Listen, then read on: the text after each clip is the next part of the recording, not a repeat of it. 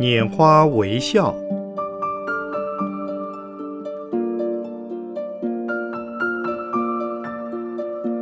圣严法师著。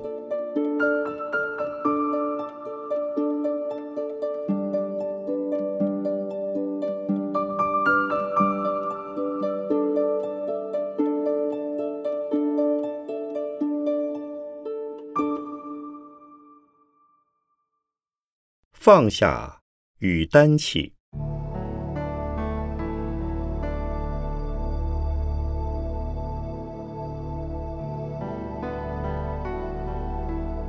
我们这次禅期是一次紧接着一次。昨天打完了七，今天又起七。为什么不说打六、打五、打三，而名打七呢？从星象学、天文学来讲，“七天”这个名词对人体和宇宙都有很大的关系。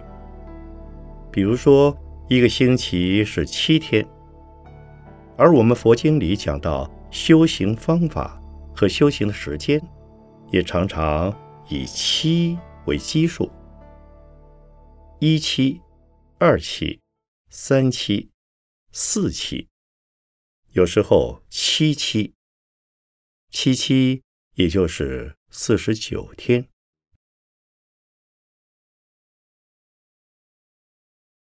打七这个名词是如何来的，我也不知道。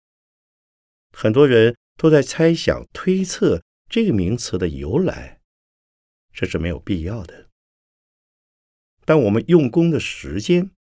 确实是和宇宙的运行以及我们生理的运行互相配合起来的。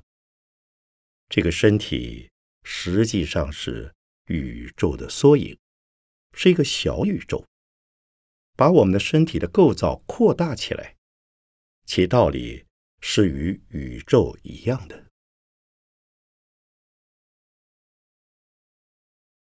在宇宙里七天之间。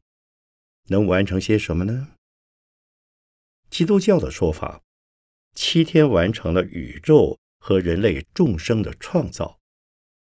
非基督徒看起来，这只是无稽的神话。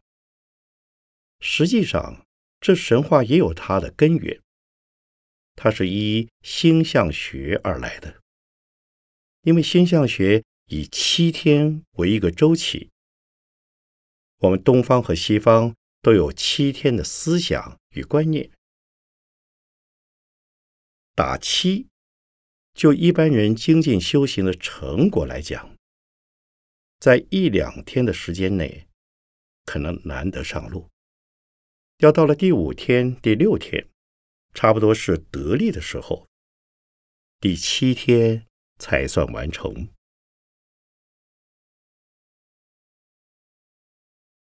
我自己主持过很多次禅期，也参加了很多次禅期，一般情形大致相同。在前几天就发生效果的不多。如果发生效果的话，这是因为那位修行的人他平常修行就很得力，或者曾经有过长时间修行的经验。就一般人来说，真正得力的。都是在第三天、第四天，而以第五天、第六天得力的成分较多。所以我们要讲善根溯源，我们必须相信这些。如果不相信，那么打气的力量是无从升起的。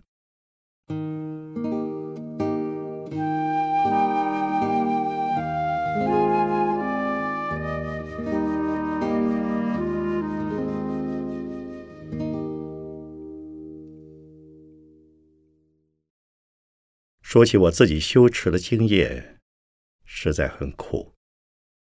我把门关起来，自个儿打气。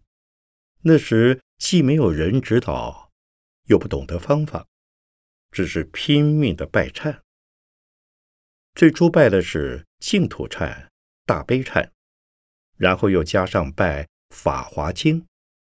于是早上拜净土忏，下午拜大悲忏，晚上拜法华经，整天都是念咒、诵经、拜经，结果得到什么呢？仅得到身心的平静。我最初修行大概是半年以上，身心上才产生反应，因为没有人指导的缘故。在那段时期，有人要我学虚云老和尚。我想虚云老和尚是怎么样的？他已圆寂了。我怎么学？也有人说我应该学印光大师。印老早生联邦，已无法亲近，又从何学起？又有人劝我应该学红衣律师，我也想学，但如何学也不知道。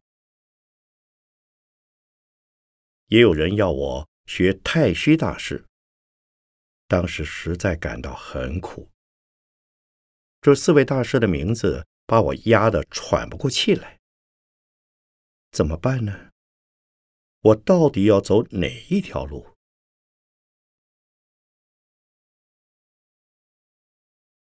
明末的偶益大师也曾经发生过这样的困难，他就到佛前做灸。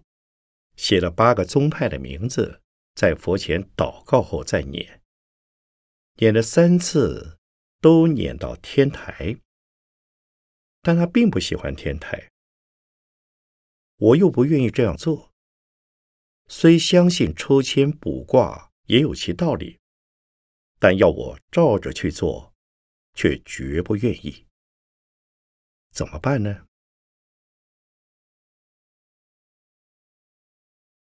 想来想去，忽有所悟。印光大师究竟学的是谁？印光大师不就是印光大师吗？太虚大师究竟学谁的呢？太虚大师不就是太虚大师吗？红衣律师究竟学的谁呢？红衣律师不就是红衣律师吗？原来。他们谁也没学啊！虚云老和尚也是如此。由于这个觉悟，我决定哪一个也不学，只学释迦牟尼佛。学不好没关系，我还是圣言，不至于落个四不像。今天我所走的路是如此。告诉诸位，我修行是经过一段漫长的摸索阶段。后来我遇到了一位老和尚，他开示我两三句话，使我受益匪浅，对我的心理转变关系也很大。主要讲的是什么呢？就是放下，放下来，学密。学禅，学净土，学什么？想成佛，又想上西方，又想开悟，这些东西都要放下。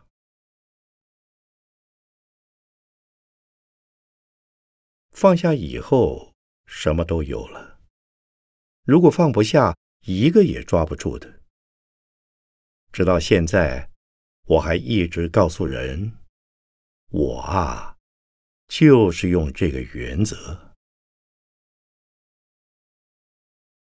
因此，我刚才讲打七，原因就是你在这七天之中，从第一天开始能逐渐的放下，这七天一定会有成就的。如果你放不下的话，像我那时候。又要抓那个，又要抓这个，抓来抓去，就像掉入海里，到处乱抓，有什么抓什么。结果抓了这一个，放了那一个，抓住了这个，恐怕这个不可靠，又抓那个，抓住那个怕也不行，再抓另一个，结果什么也没抓到。放下来以后，却是真正的抓住了。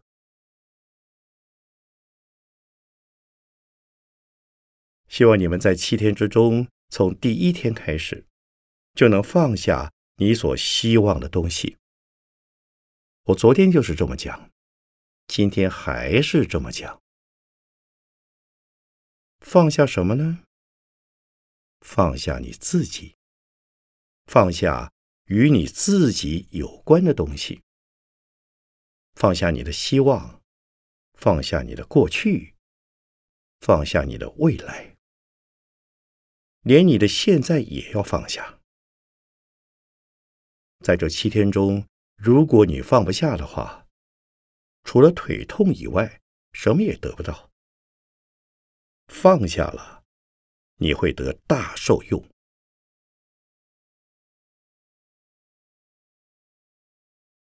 现在告诉诸位，你们放不下的是什么呢？脸总要洗吧。手脏了总要擦一擦吧，早上起来牙齿总要刷一刷吧，身上出的汗总要洗洗澡吧，地弄脏了总要扫一扫吧。这些都是放不下。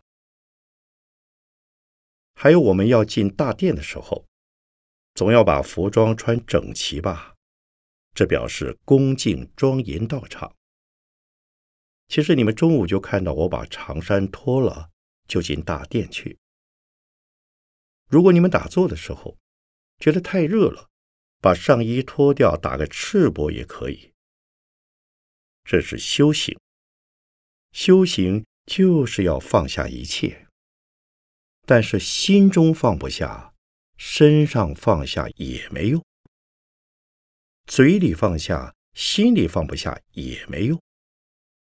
一定要从心里先放下，心里放下了，你身上放不下是没有关系的。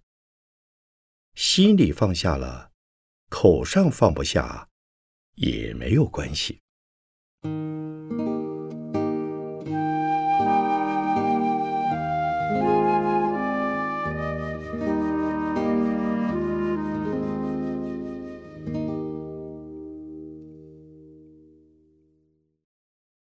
现在要分两方面来讲：一，对于自己的要全部放下；二，对于三宝，对于愿心，则要担起来。所谓“铁肩担道义”，是世俗话。道义两个字要用铁肩担，那么如来家业应该用什么来担呢？道义二字是世间法，如果家业是世出世间的佛法，我们要用什么样的坚决担呢？大概铁尖是不够的，铜尖恐怕也不行，银尖、金尖也还是不够的，应该是用金刚尖去担如来家业。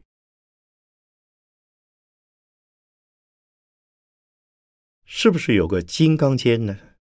告诉诸位，没有。但金刚能摧一切，而不会被一切所破坏。可是现在的金刚钻不是那么一回事，它是可以被切的。我们在佛法里讲金刚，它的意思就是最坚固，没有办法摧毁的。我们现在把金刚翻译成。Diamond，把《金刚经》翻成 Diamond Sutra 是不对的，应叫做 Vajra Sutra。因 Diamond 并不是最坚固的，因为凡是有的东西、有形象的，都不是最坚固的，这是相对的。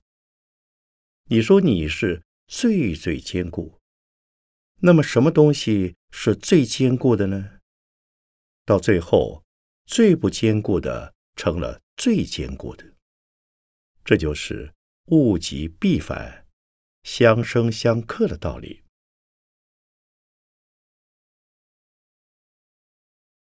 金刚钻是最了不起、最坚固的，但它还是可以被破坏的。世间上的东西没有一样是绝对的，是最了不起的。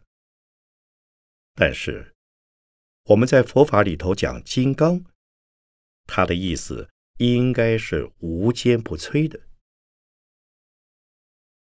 从佛法更深一层来体认。金刚是智慧，是从修行禅定而产生智慧以后，就是无坚不摧，而又不为一切烦恼及邪魔所摧。但是，我要告诉诸位，金刚的意思就是没有这样的东西，没有这样的东西才是。最最强大的东西，有就是有阻碍，有阻碍就不是最好的东西。只有没有，彻底的没有，才是绝对的自由，才是绝对的最大力量。也就是说，唯有放下了一切，才会。得到一切。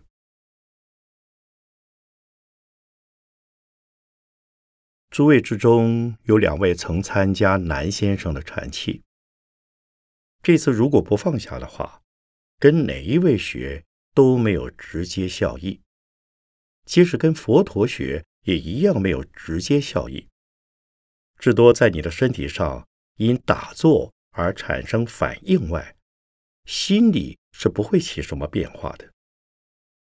如果能把心里的负担放下来，才能使你的气质彻底的改变。若达不到放下的程度，就不可能改变气质。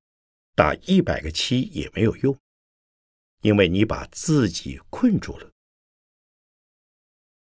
放不下就是困住自己，则担的不是如来家业。而是自己家里的家业、老婆、儿子、银行存款、洋房、工厂等等。担了这些世俗的家业，那你就别想得到所谓禅的真受用。这意思并不是要每一位都出家。我们知道，行菩萨道的人不一定都要出家。但必须有出离心，才可证菩萨道果。如果没有出离心，现在家相而说我行菩萨道，这是自欺。不管是出家在家，如果没有出离心，出家也是白出。在家学佛，也只能得人天果报。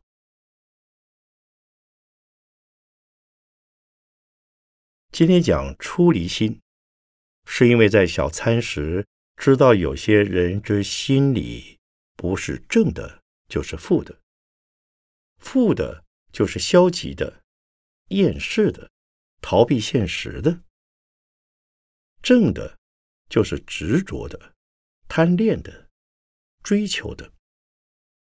但正负却没有相加的，而只能。二端择其中，如得其中，则可称之为出离心。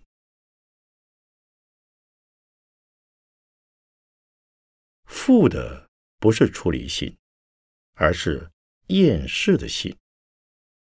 出离往往被解释为厌世或逃避现实，认为我们这个娑婆世界是苦的。我们的现实社会是苦的，所以只有离开现实的社会，去出家修行才是快乐的。实际上没有这么一回事。须知于社会上做在家人时痛苦，做出家人也一样痛苦。罪业是跟着你跑的，业报。也是跟着你跑的，厌离是厌不了的，逃也逃不掉的。在世间法来讲，有些债务是可以逃掉的，有些义务是可以逃掉的。在佛法的因果来讲，什么也逃不掉的。现在逃掉了，来生还是逃不掉。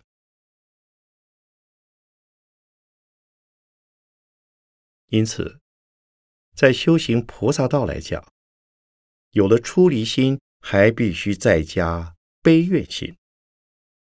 有出离心，才能对世间法、世间的东西不执着。今天在小餐的时候，我曾对一位同修讲过。先师东老人曾经说过：“口袋里要有钱，银行里要有钱，头脑里则要没有钱。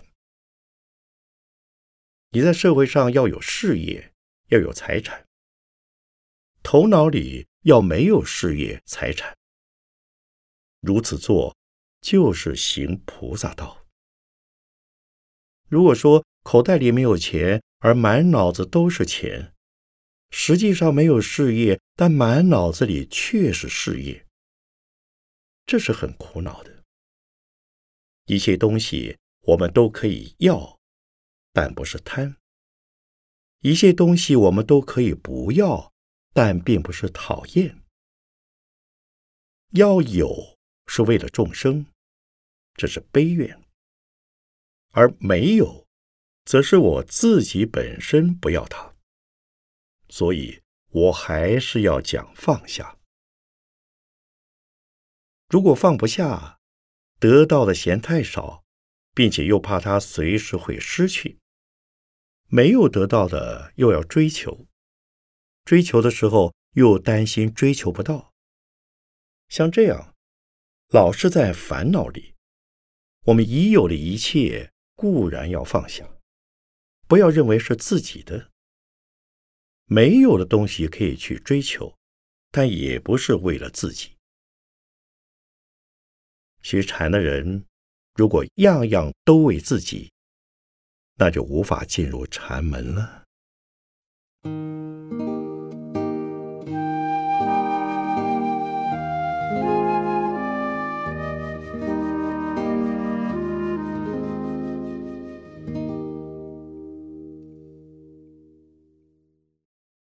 你把自己放掉、放开，然后是不是要把众生捉着呢？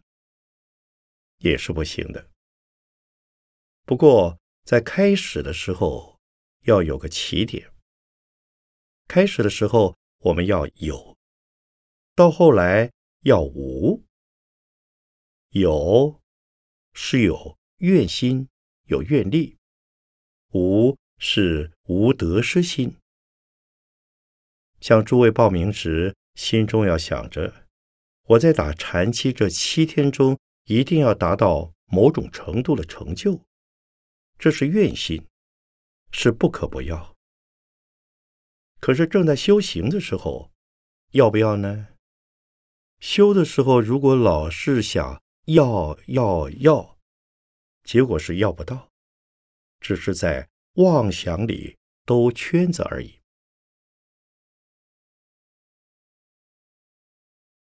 譬如我们开车的时候，开车以前要先查查地图，认识路线。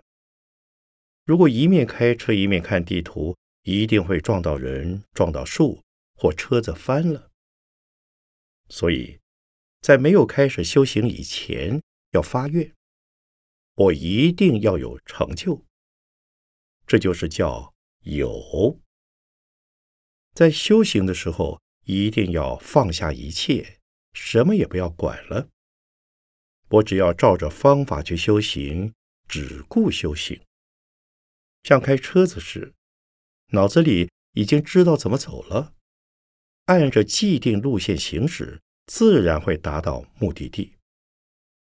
同时，自己开车时，也不可以一边看看别人开的怎么样，欣赏别人的技术，这叫做一心二用，车子是要出危险的。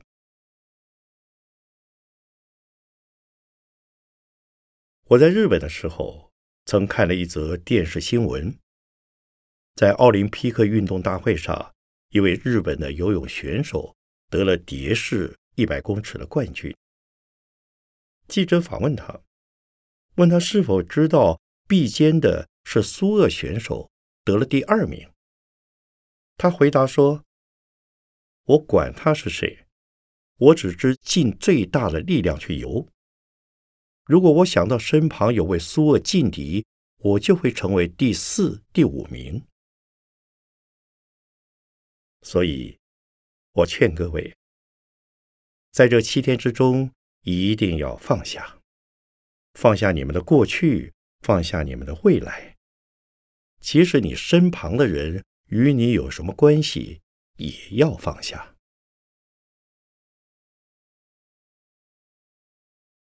所以，在修行时，一定要把身体忘了，把心忘了是不容易的。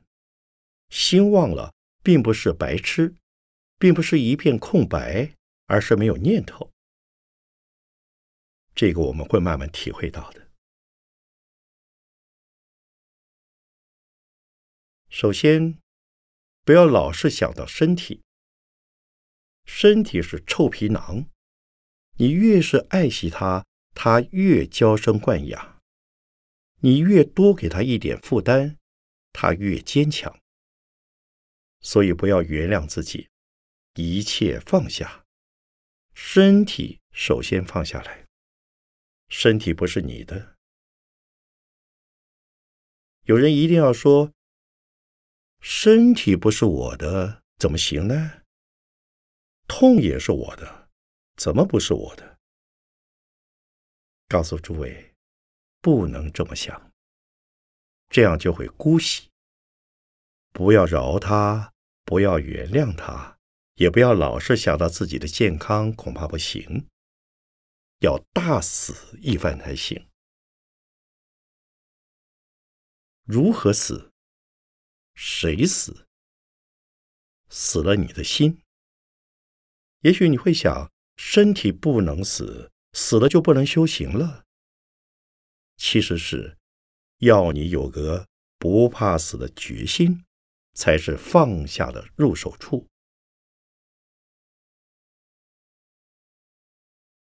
孔子曾说：“朝闻道，夕死可矣。”何况我们都是为了参禅修道，所以为了修道而死的，下次来再修，力量是会连贯下来的。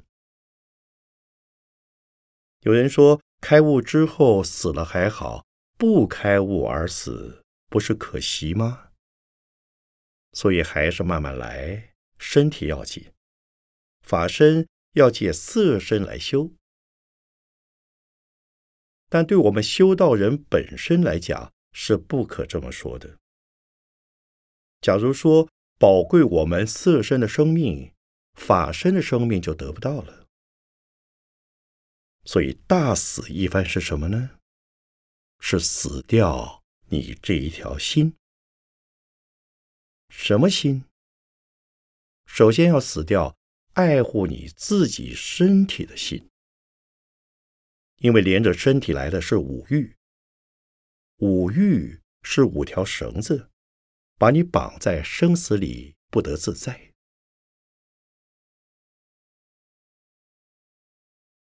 有些人常这样子说：“当我年纪大了以后，就放下来。”现在有儿女有家庭，我需要负担他们，所以我需要工作。到我退休了，我就放下来。放下来做什么？到深山里去修行。结果修行的时候，他却写出一本厚厚的回忆录来，将这一生曾有过多少轰轰烈烈的事写下来，传之于后世。藏之名山，结果人虽在山里，心却在他过去的回忆中及未来的梦想里打转。这不是修行。修行一定要把你的过去和未来放下，现在也要放下。其实过去已成过去，所以是没有的；未来尚未出现，故也是没有的。现在当然也是没有的。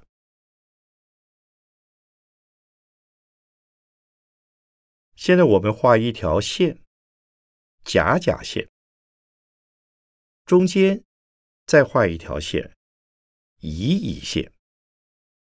上面是过去，下面是未来。那么现在在哪里？这乙乙线应该是现在，对不对？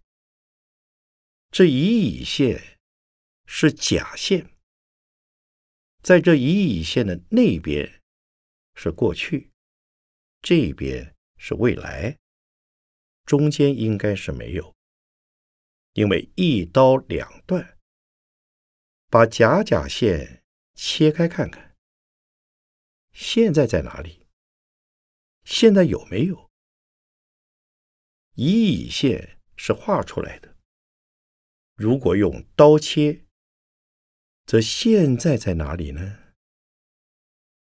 只有过去、未来，现在没有了，而过去已经不存在。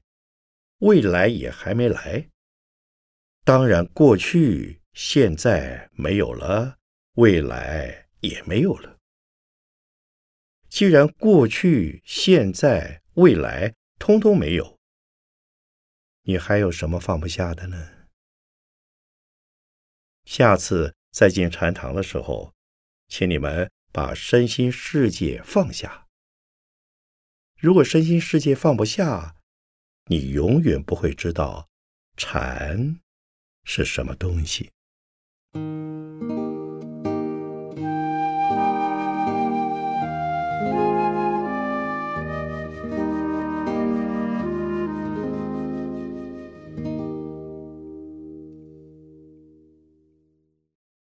我们不能执着这个身体。告诉你，身体再好。也只有一堆骨头和血肉。在你们用功的时候，我骂得很苛毒，我想你们都听到了。我骂你们行尸走肉，骂你们机械木偶。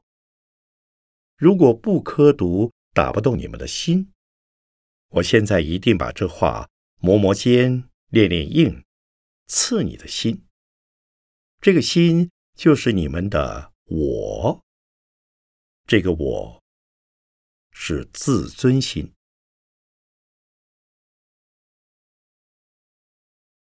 不过还好，我们有很多人在一起。我骂这话的时候，有的人可能这么想：这大概不是骂我吧？可能是骂另外一个人，与我没什么关系。有的人想。也许是骂我的，但不会对我那么凶吧？可是我要告诉你，那就是骂你的，不是骂别人。谁听到就是骂的谁，你没有听到就不是。正像有些心狠的人，讲话的时候就怕刺不伤你，所讲的话就怕不够力。要就不讲，讲一句话来，就像很尖很尖的针，一下刺到你心里去，刺得你痛得无法忍受，让你三年十年都不会忘掉的一种感受。我知道，存毒心、说毒话的人要下地狱，或堕畜生。如果能放下的人，我骂他。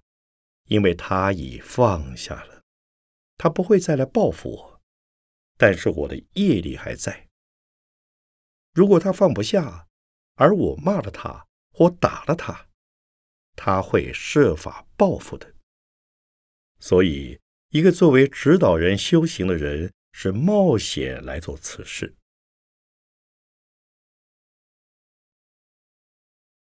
好为人师，这个人一定不是好老师。我们出家人也是如此。如果老是觉得自己了不起，我是指导你们修行的人，你们完全要听我的，你们要崇拜我、恭敬我，对我叩头礼拜，对我要恭敬供养，对我要视如佛菩萨。像我昨天讲的。请你们不要反抗，不能有一点点不服从的心。这就是师父的尊严，这就是权威吗？不是的。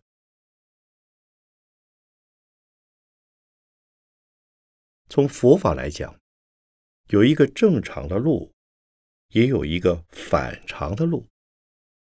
传走的路恰是反常的路，而佛法。是讲爱语的，禅的路固然也讲爱语，可是往往是从喝骂人来接引。佛法讲慈悲，但是禅的立场有时会用打骂。像这种方式，如果整了一个有怨恨心的人，他心里就会想：真倒霉，被圣言骗了。我原不知道打七是什么，禅七是什么东西，跑到那鬼地方让他整了一个星期，然后到处对人说：“圣言那家伙，他是个大疯子，胡说八道的把我们整了一个星期，我们差点没有集体起来打他一顿。”不过我保证，你们之中尚没有这种人，至少。在这个时间没有这种人。告诉诸位，你们不能存这种心，要放下，放下了才能生道心。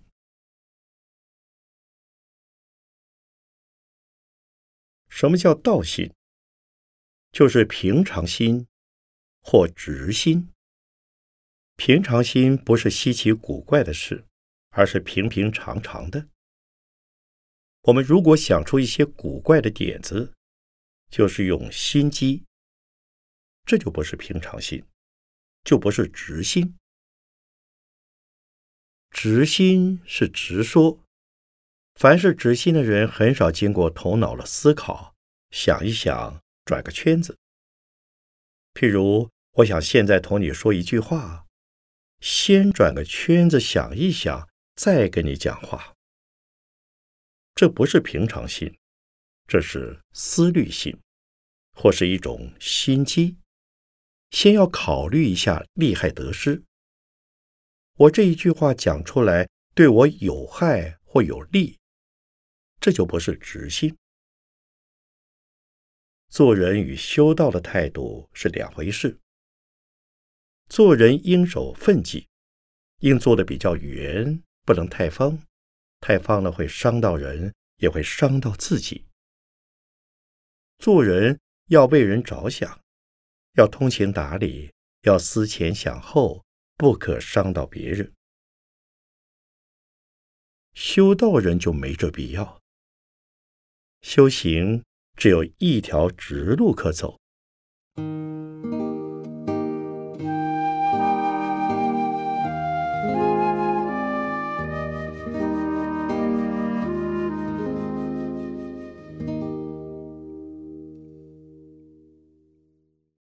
今天讲“放下来”三个字，请诸位放下来。想睡觉的人怎么放下呢？有人想，晚上我要睡觉，如果我这身体明天起不来怎么办？我很累了，像我这身体，假使今天不好好睡，明天恐怕打坐打不成了。我还是要。好好的睡一觉，这就是放不下。放下来，即是置生死于度外。有人想，今晚假如我睡不好，明天打坐也不能打，那不是白白来了一趟吗？这些又是得失心，这就是放不下。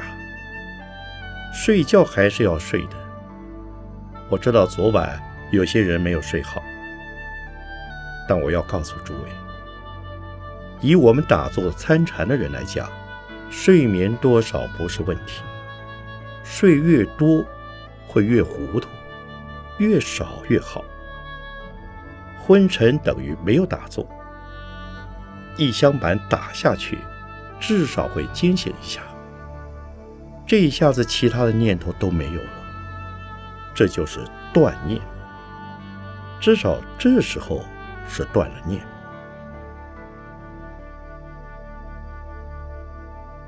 修西方净土的念佛法门，讲求净念相继。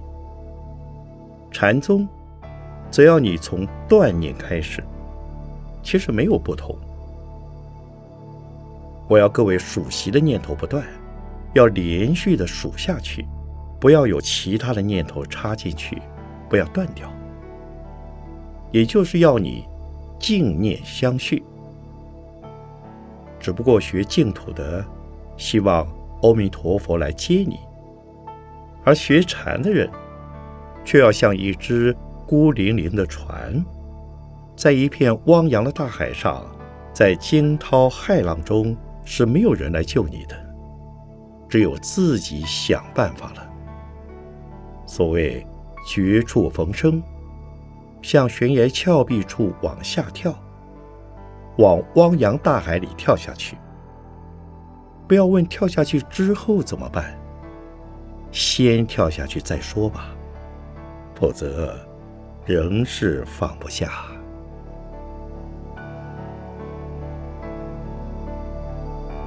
一九七八年十一月十二日，于北投中华佛教文化馆第二届禅期第一天开始。